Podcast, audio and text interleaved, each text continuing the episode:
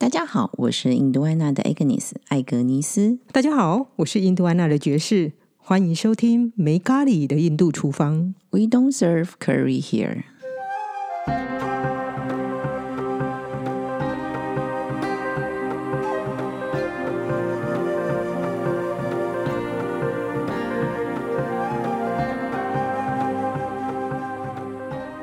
Hello, Jess。哦、e 今天又来到了我们聊聊香料的时间了。是的，我们已经聊的差不多了。最近开始，我们要聊一些比较贵重的香料了。呃，应该是说我们把那种三种原香料跟三种香料粉，就是家庭料理常用的，大概讲完了。嗯之前呢，我们其实还有特别聊了一个绿豆蔻，对不对？对，不过绿豆蔻也算是家里常用，因为煮奶茶的时候会用到。是是，虽然它是 Queen of the Spice，对。然后我们今天呢，其实就要来聊一下肉豆蔻跟肉豆蔻皮。虽然这个豆蔻啊，其实他们在那界门纲目科属种里面，它在那个木跟科啊，其实就已经不一样了。我觉得这是中文神奇的地方，因为所谓的豆蔻啊，有绿豆蔻、肉豆蔻、黑豆蔻。那你知道吗？中式料理还有一个白豆蔻，而且是尤其现在冬天，应该很常大家很常吃锅吧？哼锅物里面非常常出现白豆蔻。觉得这种东西，我觉得中文的取名基本上可能跟长相或样子比较相关性。嗯，对他们的确有那么，嗯、应该是说有一些有一点点像，但有一点其实真的差异还蛮大的。像我们之前讲过那个绿豆蔻啊，嗯，其实它那个植物本身其实跟姜很像，所以呢，它其实就真的是隶属于那个姜科，然后也属于姜姜木姜科。嗯哼，那个我们今天要聊的肉豆蔻啊，它就是完全的不一样，它属于不一样。木兰木，是，它是种乔木，它是种树，对，完全截然不一样的物件，它属于豆蔻科，所以它跟姜没什么关系。完全没有任何关系。跟大家分享一下，其实我当我知道那个肉豆蔻啊跟肉豆蔻皮是一家人的时候，我其实我有吓一跳，哦，你吓一跳的原因讲来听听吧。因为它它其实在不同部位啊，但是它其实味道上其实也也有些不同，所以我还蛮惊讶的，他们居然是一家人这样子。它看起来，当它被拆开卖的时候，其实有点像乐高的概念，我是这样觉得。它好像它事实上是种，因为肉豆蔻的话是那个种子嘛，它其实是那个对，它是那个果果核，就是说，它其实应该是说，假设我们呃采的这个肉豆蔻的这个整颗的果实，那整个果实当最后外面有一个外皮，可以吃，然后再有果肉。嗯哼，那其实啊，接下来那一层其实就是肉豆蔻皮，它算是一种假的种皮。其实有点像你想想看，就是也像你脚外面穿的那个丝袜的概念，嗯。然后肉豆蔻本身就是你的脚，这不都是这样的概念？嗯，可是它其实中间还多加一层，因为我刚刚讲了嘛，嗯最外面是那个果实的，就是果皮嘛，然后再来是果肉，对啊。接下来就是肉豆蔻皮，对，我说然后接下来呢还有一个果核的皮，嗯哼，然后之后才是肉豆蔻。呃，哈，对，它其实中间还有一点点薄薄的那个、啊一层啊，对，褐色的，嗯然后而且肉豆蔻皮呀、还常常被称为肉豆蔻花，因为它真的还长得蛮像花的。啊，是蛮像的啊，对啊，因为它干的时候呢，它其实也就是整个立体的。嗯哼，然后呢，因为它不是整个包住那个果核的那个皮嘛，所以呢，它跟着它，然后它又有一点那种像花瓣那种尖尖的感觉，所以就真的很像花一样。那我们今天啊，会特别介绍那个肉豆蔻跟肉豆蔻皮啊，主要是因为它其实在解密度厨房里面，其实用到的几率其实也蛮高的，只是说它比较少单独被使用。嗯，它算是比较属于贵重香料对里面吧，所以它就会跟其他的香料混合在一起，就会变成那个沙拉的概念，就是综合香料。是的，因为它毕竟来说，它其实一直都算是一种贵重香料。嗯虽然它不能讲，它也不是 Kingdom of Spice，也不是 Queen of the Spice。嗯，那我们复习一下，什么是 Kingdom of Spice 呢？香料的国王是黑胡椒，对，然后 Queen of the Spice 呢？就是绿豆蔻。是的，虽然肉豆蔻什么都不是，不过呢，应该怎么讲？它事实上呢，算它其实使用还蛮广泛的啊、它使用非常广泛，而且呢，它的单价在欧洲啊，早期在欧洲十几世纪的时候，其实一直都非常的高。的原因那我们讲一下很，这跟单价操控其实有相关性。早期呢，我们家讲过，其实上香料几乎都是从就阿拉伯人，然后依照的就是亚洲，然后这样转转转转转，弄上骆驼，然后传到欧洲去嘛。就是一开始的香料的路线都是这个样子。对，那你刚刚讲的有关肉豆蔻皮，其实我还记得肉豆蔻皮呢，阿拉伯人其实有个蛮有趣的卖法，因为这两个 item 都很贵，所以你一定要想个方法卖嘛。你要把东西卖贵，特别是肉豆蔻还好，肉豆蔻的话至少有个重量嘛。肉豆蔻皮呢，真的还蛮轻的。对，所以用量又不大。对，所以可是你一定要把那个单价抬高，不然你花那么多时间，你知道转了这么多手，然后转到罗马的时候，你要怎么把这个单价抬高呢？他们以前说这个是鸟在天空上飞某种鸟的羽毛，嗯，然后晒干之后。那鸟很难打的，也就珍贵很多了。是的，这个你上次好像有特别提到这件事，对，很早有趣的，对，还挺有趣。那当然，这谎言很快就被拆穿了。好，很快的，大概十七世纪的时候，欧洲人就发现这个真的是假象。嗯，哥伦布被送出去，发现新大陆是他最主要市场去找香料。对，所以他其实找要找什么香料，对他们来说最贵重了。事实上，他只要出发想去找的是肉豆蔻。因为它当时在欧洲算是非常贵重的香料，可是，在中东的时那个时候，刚好土耳其人呢把阿拉伯人的贸易路线给遮断了，所以欧洲人那个时候买不到这些。比较贵重的香料，那不就变得更珍贵了吗？是的，所以他们就决定呢自己派船送了哥伦布去找。所以哥伦布当初是为了要找这个肉豆蔻嘛？他其实是为了找肉豆蔻，然后他之后大家就然后另外一条路发现哦，原来那中间有一块很大块的大陆，没有办法从那边走，所以是他们就往下，然后去了非洲，然后终于呢到了肉豆蔻原产地。肉豆蔻原产地是哪里呢？印尼。对。然后到现在呢，印尼还是肉豆蔻最大的出产国。哦，所以这一次印度有没有第一名呢？它第二名，虽然表面上看起来是第二名，可是呢，第一名跟第二名的出口真的是不无法比较。哦，你说出口量，印尼相对应该高很多吧？印尼出口大概以我看淘到的资料是二零一九年、二零二一年的资料呢，它出口是两千两百万公斤。哦，那也挺多的。印度呢？三百万公斤，哇！这个提示这个单位其实这么多香料的难想象哎。你说万公斤哦，对。可是印尼几几乎，你想想看，它几乎是它几乎已经是印度的九倍左右的出口。对呀，那因为其实牛肉蔻其实，在欧式或西式，其实应该说料理里面其实用的还蛮普遍的，非常普遍。肉类啊，嗯，还有甜点，刚刚过的耶诞节。对他们来说，这是非常大的香料，就是放在酒类里面。OK，所以对他们来说，其实还是蛮重要的。但我想在印度应该也用到不少吧。如果以产量来说的话，因为可能印度人也吃掉蛮多的。对，我觉得印度人应该也吃掉蛮多，因为这个东这个的的确确，我们每次买那种小包的香料包里面都是有的。虽然说我们有提过说，其实，在家庭料理它并不是一个必备香料，嗯但实际上呢，其实它多少都会加一点。例如说，我们在我们的 ground masala，就是格拉姆玛莎拉里面，嗯它这个综合香料其实用的很普遍。那我们其实也在《解密度厨房》里面有提到，有一些专用玛莎拉，嗯，他们几乎也都有，对吧？对，它其实都会加一点，只是因为因为它的那它是一个算是高浓度、高剂量的一种香料，用量不用那么多，所以它其实在光玛莎里面用，其实大大概都会有，甚至连那个 subji 玛莎拉，就是蔬菜玛莎拉，嗯哼，里面呢它都还会也会放。那其实说，因为肉类肯定都要放，嗯，只要是荤食的料理，印度料理里面呢，嗯基本上都会放肉豆蔻。啊，是因为它味道其实我觉得还蛮重的，因为它其实就是一种柑橘，它有点呃甘甜呐，然后你知道吗？香料都是涩的啊，苦的啊，对啊，对，然后因为它带这些香气，然后其实可以对肉类的话，其实可以就是把那些腥味啊什么的，我我个人是觉得它可以很快把它压掉。那同时比较有趣是啊，肉头蔻啊，嗯，它其实如果你注意呃看我们呃解密厨房里面的话，你会发现它跟乳制品啊也是好朋友。哦，是啊，对，然后那也是为什么它其实跟甜点也是好朋友，因为只要有牛奶啊，然后有鸡蛋啊，有奶油啊，其实它都跟他们还蛮合的。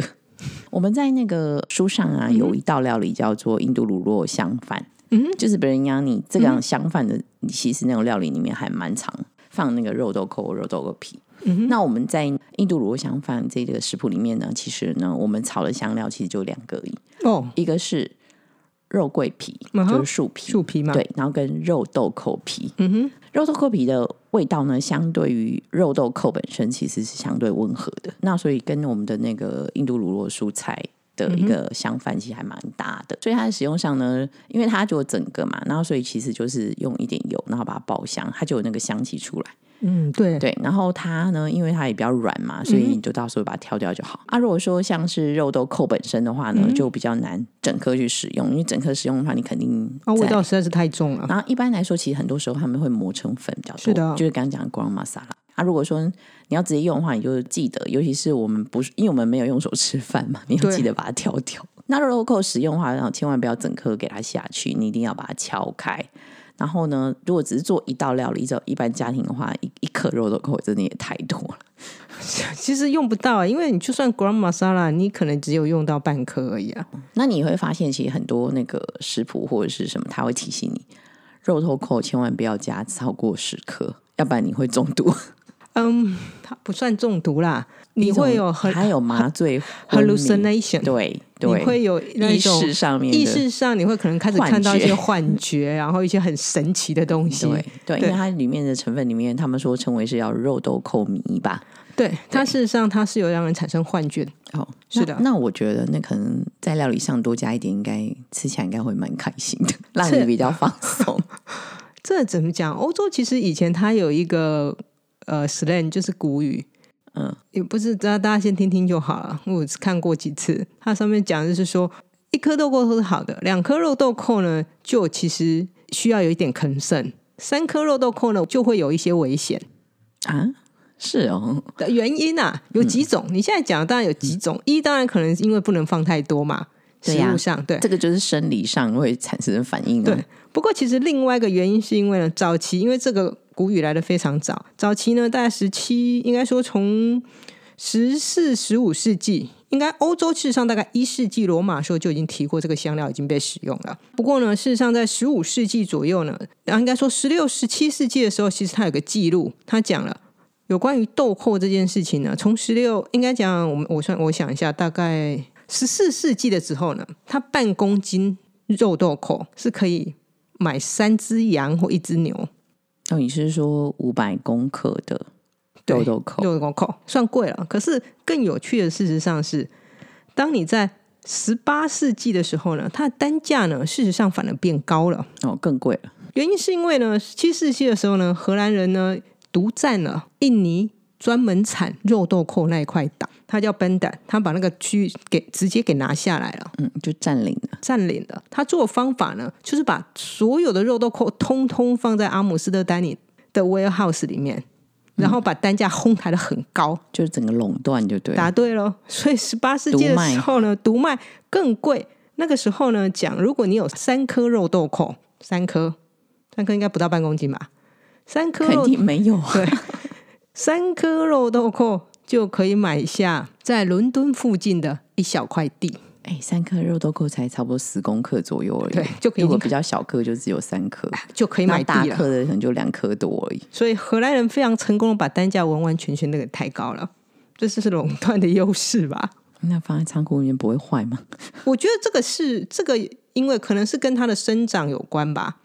因为我们刚你刚刚讲了这个东西是乔，我刚刚讲这个东西是乔木嘛，你说本身它本身是乔木，嗯它的植物是乔木，它要养七到八年，种七到八年才会长。嗯，所以事实上它等于是一种乔木的果实呃，因为它其实是果核了啦。啊，对啊，果核啦，对对对，所以它又跟其他你知道非树木类的，我觉得是有差异度的。而且我觉得它可能也比较难坏，为什么呢？因为其实肉蔻本身有个樟脑味，它应该跟樟脑丸有一点像，可能是因为它有那个肉肉豆蔻米吧，就是它本身成分的关系。其实它闻起来，你刚炸完的时候，其实很像樟脑丸。那它事实上要放十五到三十天左右，就是让它慢慢的阴干啊。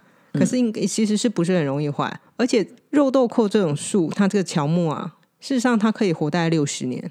哦，那还挺长的。意思就是说，它本身种一棵这样的树的回收率还不错，特别是单价那个时候被哄抬这么高的时候，嗯，他可能也不需要卖那么，他卖更多，并没有赚更多，他只是卖少一点，反而赚很多。是没有错，它就是树嘛，你就只能种这么多棵树而已啊。所以当年其实大家都很懂得行销。嗯，非常懂行销，垄断是最好的行销。那实际上，其实啊，如果你还记得的话，其实通常呢，去人家家里，我们不都喝印度奶茶嘛？是的，我们以前都会问位子说，外面他们都在卖，因为我们也去过很多观光店嘛，他都会说他要卖给我们玛莎拉蒂，嗯嗯嗯嗯，那就是所谓的综合香料粉呐、对他其实没有卖你茶，对对，然后就是说你煮奶茶的时候，你可以放啊，或者最后可以撒、啊、这些东西。我买过好几罐呢。对，其实这个这个所谓的玛莎拉蒂里面那个玛莎拉，其实很多时候其实都有肉豆蔻。是因为它它肉豆蔻味道很明显。对，那包含到其实，在家庭里面呢，除了加绿豆蔻啊，然后丁香或者是肉桂皮啊这些比较常见，其实有偶尔其实也是在家里面也也是会有人放所谓的那个肉豆蔻的。我觉得每一家应该不一样吧？豆蔻皮。对，其实它跟那个奶茶很合诶、因为我们刚刚特别有提到，嗯哼，它跟乳制品很合嘛。对，刚刚它跟牛奶很合。对对，所以其实呢，它就会，而且它有有点怎么说，它有一点柑橘的味道。所以呢，它就是感觉让你很暖暖的感觉。你也知道吗？柑橘类 的水果其实是也是在冬天嘛，对啊，这是为什么耶诞节的时候这样的香料会被加在酒里面，因为就非常的暖合。对就是，感觉有暖的感觉。是的，那这个在饮品的部分嘛。那另外呢，其实刚刚有提到 ground masala 嘛，就是所谓综合香料。我们其实这种这个所谓的做大菜的时候用的 ground masala 也好，或者是我们在做炸物也好，其实很多时候都用到 ground masala。那里面其实就会含肉豆蔻跟肉豆蔻皮，包含到我们解密度厨房里面所做的这光玛莎拉，就是格拉姆玛莎拉的这个这个配方里面呢，都是有含肉豆蔻跟肉豆蔻皮的。大部分的所谓的光玛莎拉也都会有放这个。那所以在做荤菜的时候啊，就是荤食像煮鸡啊、煮鱼啊，这里都是必备的。就是说，它的香料里面一定也会有肉豆蔻跟肉豆蔻皮。嗯哼，可能大家会比较少知道，就是我们有讲过说，印度的天妇罗就是要帕扣拉嘛，对的，它这个炸物里面，我们的那个所谓的鹰嘴豆粉的这个面糊啊，嗯哼一般我们的那个天妇罗可能加的淀粉，呃，就是加的那些粉，可能跟印度很不一样，就是印度它使用的是所谓鹰嘴豆粉。下去挑的一个面糊，然后再去炸，不管炸乳酪啊、炸蔬菜啊、炸鸡肉啊，哦，甚至炸三明治啊，炸三明治，对，超好吃的，大家应该要试试看。对，那然后其实这个面粉糊里面呢，都是有放所谓的光玛莎拉，嗯哼，就是综合香料，然后提升这个面糊的香气。嗯哼，这是为什么说，其实我觉得印度的天妇罗吃起来的真的第一个，因为是鹰嘴豆粉做的嘛，蛋白质含量高，是的，糖类淀粉比较少，然后呢富含蛋白质，自我催眠吗对，然后呢，同时呢，它其实很香，因为它里面其实都有放香料。是啊，我觉得印度还蛮多，但应该不不是蛮多，所有的东西到了印度呢，通通会被香料化。对，然后像是我们刚刚讲到荤食，算是就是大菜嘛，在印度家庭料理里面是大菜，会加 garam masala。嗯哼，那如果你有印象的话，我们那个豌豆印度乳酪的这个料理，嗯哼，因为它又是乳制品嘛，嗯哼，所以其实也有放这个 garam masala。就乳制品里面啊，它特别放这个香料啊，其实它被提出来就是，哦又又又又要讲到这种所谓的历史嘛，医疗，哦医疗就所谓的功能性啊，对，因为它被提出来随便说功能性的事情哦。啊，对，大家听听就好了。对，事实上呢，这个功能它的功能性呢，在 Veda 就是印度很早期的，就是文献里面，在一千西元前一千一千五百年，其实他都讲过了。它其实呢是很助消化，而且会消，而且呢，它事实上它可以，就如果你有胀气的时候，或是便秘的时候，事实上肉豆蔻是非常好的。哦，这个维基百科好像也有提到，因为主要是因为它成分的关系。对，那当然了，它还有其他各式各样。每次讲香料的时候，我都要稍微唱过一遍，然后我都觉得每样东西都很神奇。那当然啦，它就可以，比方说它对气喘有功效，对风湿病有功效，牙痛也不错。然后当然一定都会有抗氧化跟止痛的效果。几乎每种香料后面两个都会有抗氧化跟止这是因。为香料都苦苦的嘛，因为我们常常都说良药苦口。我也不知道，可是每一次基本上，当然很多香料都是跟消化性有相关性啊。嗯嗯，对。可是因为这个它在特别被指出来，所以我想说，可能这为什么会被特别放在乳制品里面吧？因为乳制品其实真的不是很好消化，我一直也讲过。哦，是啊，是啊，因为那是为什么印度乳酪酸大菜，是啊 而，且他说不要晚上吃，因为它也不容易消化。这个我印象还蛮深刻的。是那你刚刚提到啊，其实可能很多朋友呢，他可能就刚刚讲啊，锅物常常有白豆蔻，其实肉豆蔻在中式料理一样的可能没有那么多，但是很少但是现在其实有很多那个卤包啊，其实也会放哎、哦，是吗？对啊，有一些其实慢慢的，其实有一些人也开始会使用这个肉豆蔻，因为它有很特别的香气啊。包含我自己在卤那些素素的一些呃食物的时候，其实偶尔我也会挑一颗肉豆蔻放进去一起卤。我觉得它蛮适合的，真的。那如果大家不知道它的味道的话，可能大概形容一下哈。刚刚有提到嘛，它的味道其实就很像樟脑 丸、樟脑味这样还有，谁要买？但是它的尝起来、吃起来，其实它就是苦的、凉的、干又甜，这是肉豆蔻的一个特状态。那肉豆蔻皮啊，其实我刚刚有提到说，它其实相对来说比较温和嘛，它就是味道就是比较就是一种所谓香辛，就是对我们来说就是一种香辛的味道。嗯然后呢，它有一点点酸，嗯然后就是有点辛辣，嗯然后苦，然后它还有一点点麻、欸哦，它有一点点哦。对了，我觉得这其实会跟它的那个你我们刚刚讲到不可以吃太多那个成分，应该有很大相关性。可是那个皮呀、比较吃的出来有麻的感觉，然后那个肉豆蔻本身可能比较没有，没有，对，这倒是事实。不过一般而言，其实像西式料理的话，他们其实加的多半都是肉豆蔻那个本体，而不是皮啊。对啊，他们通常会磨成粉，嗯呃，尤其在那些甜点，然后或者是腌肉的时候，嗯哼，他会放这个东西。以前我们在国外的时候，那个架上其实都常常有啊，这算是他们架上的常见，除了黑胡椒，然后绿豆蔻、嗯，或是一些香草类啊，香草类以外，这个其实算是西方人料理常见的一个香料，厨房常见备用的香料甚。至他们就是直接整颗拿来磨，磨成粉这样子。嗯我觉得这跟他们喜欢喝那个就是香料酒其实有相关性。是这样吗？对，因为这香料每次讲香料酒，就是 Christmas 的时候，这个东西就会是个大众。那你讲到酒，就会想到那个 p a p e p a p e 啊，对啊，就是印度的这个薄脆饼啊。如果你还记得的话，在我们的书上啊，在那个我们在做那个鹰嘴豆粉的薄脆饼的时候，其实那个香料也有加的，也有加光玛莎拉 在里面。哦，是吗？所以我跟着觉得说，虽然印度出口，我我我却我看到的资料是出口，它出口这么低的原因，是因为我想它自身消耗量应该是非常的高因。为其实任何，因为光玛莎拉大概都会用到肉豆蔻跟肉豆蔻皮。是的，没有错。我们刚刚讲了嘛，这个植物的原产地是印尼嘛，应该说一开始而言的话，它只有印尼会做，印尼话那个地方会有产地。不过现在呢，产地事实上非常多，除了印尼以外呢，你相信荷兰自己也产啊、还有中美也产，因为那个时候法师都是有需求啊，不然怎么到处都在？对，因为荷兰人那个时候做了一件事情，就是他把这个植物呢拿去他所有的殖民地种，哦，OK，好，只要是广为宣传，殖民地都帮他种。对，都帮你种，对，大家都来种，看谁种的多嘛，因为他还是你还是会有天气上的要素，没有错啦。嗯可是毕竟你多种一点呢，你的消耗、你的产量就一定会比较多啊。哦，是啊，而且当初应该是被因为算是很高贵的香料啊，像你讲都还可以买桶房子。都可以买桶房子，而且当初当荷兰人统治那一块土地的时候，法国人还做了一件事情，他偷偷送了一个间谍进去，然后偷了一株出来，哦，然后他也要种。然后他们也种去他们自己的殖民地种。哦，好吧，那那不就遍地开花？所以他现在事实上产地其实上是蛮多的啦，只是对大众的应该还是印尼啊？对，还有它的 quality 品质最好，毕竟还是来自于印尼。对啊，毕竟是人家印尼原生种。对，那当然它的天气一定是最适合的。我们要不要再来猜猜看它的出口进口国呢？你说它的就是需求还蛮蛮大的需求蛮大的国家，需求蛮大的国家，西式料理要用。那我应该首首先我还是会猜美国。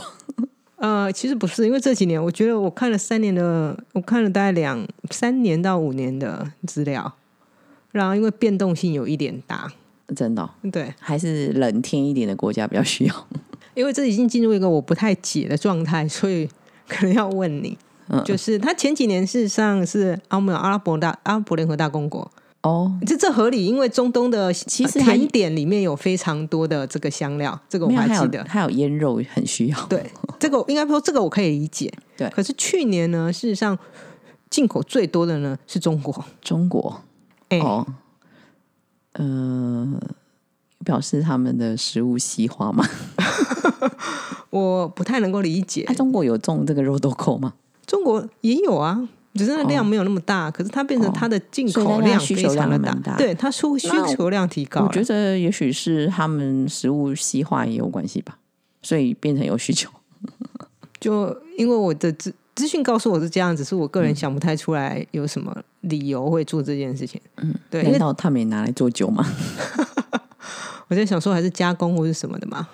哦，那那可能有机会我会再去了解一下，它为什么中国有这么大的一而且就个需求，是这一两年而已，就是需求量突然间就是算或者是是这个进口商找到一个商机，有可能哦。对，然后开始推销肉豆蔻。因为香料其实上有各式各样的疗效嘛，就是我们每次讲的时候都要讲，大家听听就好了。其实我觉得做生意这件事情是跟人脉蛮有关系的，我觉得也许这真的是个原因。这应该算非常有关系吧。不过呢，回到一件我们要讲的事情，最后呢，让我来讲，这我们每一次一定要提到的，而且我们说有我们有一天也会开一集特别来聊这个话题呢，就是这个香料呢也是有被用在埃及，木乃伊吗？有 这个香料就是有被用在木乃伊里面了。哦，那下次有机会这样解剖一下，到底那个木乃伊里面到底用了多少种香料？稍微透露一下，我最近看到一些资讯，我实在非常有趣，所以我就我们一定要讨论这一集，因为他说埃及人啊，嗯，事实上法老有各式各样的香气，哦，真的哦对，那他们也相信神是有香气的哦，那代表的法老是不同的神啊，吗？法老本来就是神啊，这先讲对，所以它香气对于埃及人来说其实还蛮重要，而且呢，有专家正在研究埃及的香气闻起来是什么味道。埃及的香气，你指的是嗯、就是埃及人除了就是房子里面其实都充满了各式各样的香味，从文献上来说他们是这样讲的。哦，你是说他屋子里啊，或哪里，他们可能因为用香料的关系，所以其实都带有香气。或者是它的香料，事实上早期像阿拉伯人进口的香料，它是它的推广，当然不是推广给大家做吃啦，因为真的是很贵，所以推广都是医疗或是闻，嗯嗯然后或者是就是 preservation。嗯，就是保存。对，哎、我刚刚忘了分享一个，那个其实我们在我们的蘸酱里面也有用到那个 ground masala。哦，是吗？对啊，就是油甘果啊，因为现在刚好是油甘果的季节嘛。嗯，那油甘果其实在做那个油甘果酱的时候，这个蘸酱的时候，其实也会用到 ground masala。哦，所以最简单理解呢，就是做大菜呀、然后其实做一些想要味道稍微重一点的是的，的食物的时候，其实都会少不了用 ground masala，那里面必含肉豆蔻、肉豆蔻皮。真的是这样子。，对，因为虽然我们讲过说 ground masala，虽然每一个人的独家配方都不一样，嗯，而且乌子还信誓旦旦绝对不会跟你讲。对，但但是通常它真的还是会含肉豆蔻跟肉豆蔻皮，都所以好像是一必然会有，只是比例上不太一样。嗯啊，对了，最后呢，在收尾之前啊，刚刚你其实你有提到这个资讯，那我可以跟大家分享一下。事实上呢，这在中医里面呢也是有的，所以有些中药行呢，搞不好就可以买得到肉豆蔻。我想应该对，那不如大家其实上可以跟 Agnes 一样，放一点在乳肉里面，可以帮助消化，可以多吃一点乳肉。哎、其实我是在卤素的时候就会放哎、不是哦不一定要卤肉好吗？